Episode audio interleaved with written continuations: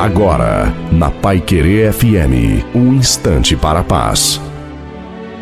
Olá, ouvinte da Pai Querer FM, sou o pastor Wilson Tinoni. Quando Jesus ensinou a orar, a primeira coisa que ele fez foi mostrar como se referir a Deus, podendo nos dirigir a Ele como Pai. Além de ser um jeito muito pessoal de se dirigir a Deus, Jesus chocou a todos pela forma íntima e descomplicada de se achegar a Deus. Sim, Jesus veio para mostrar uma nova forma para pensar e se comportar diante do Pai das luzes. Para muitos isso é difícil, dado o triste relacionamento que tiveram ou têm com seus pais terrenos.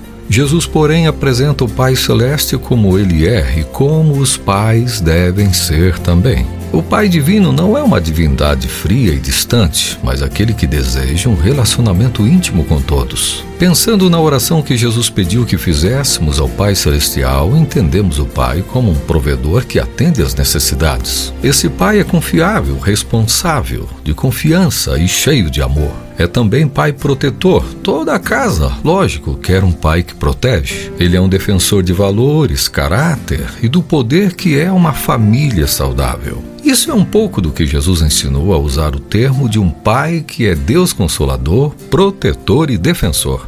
Em resumo, Deus não é um bom pai. Ele é o pai perfeito. Um pai como todos os pais deveriam ser.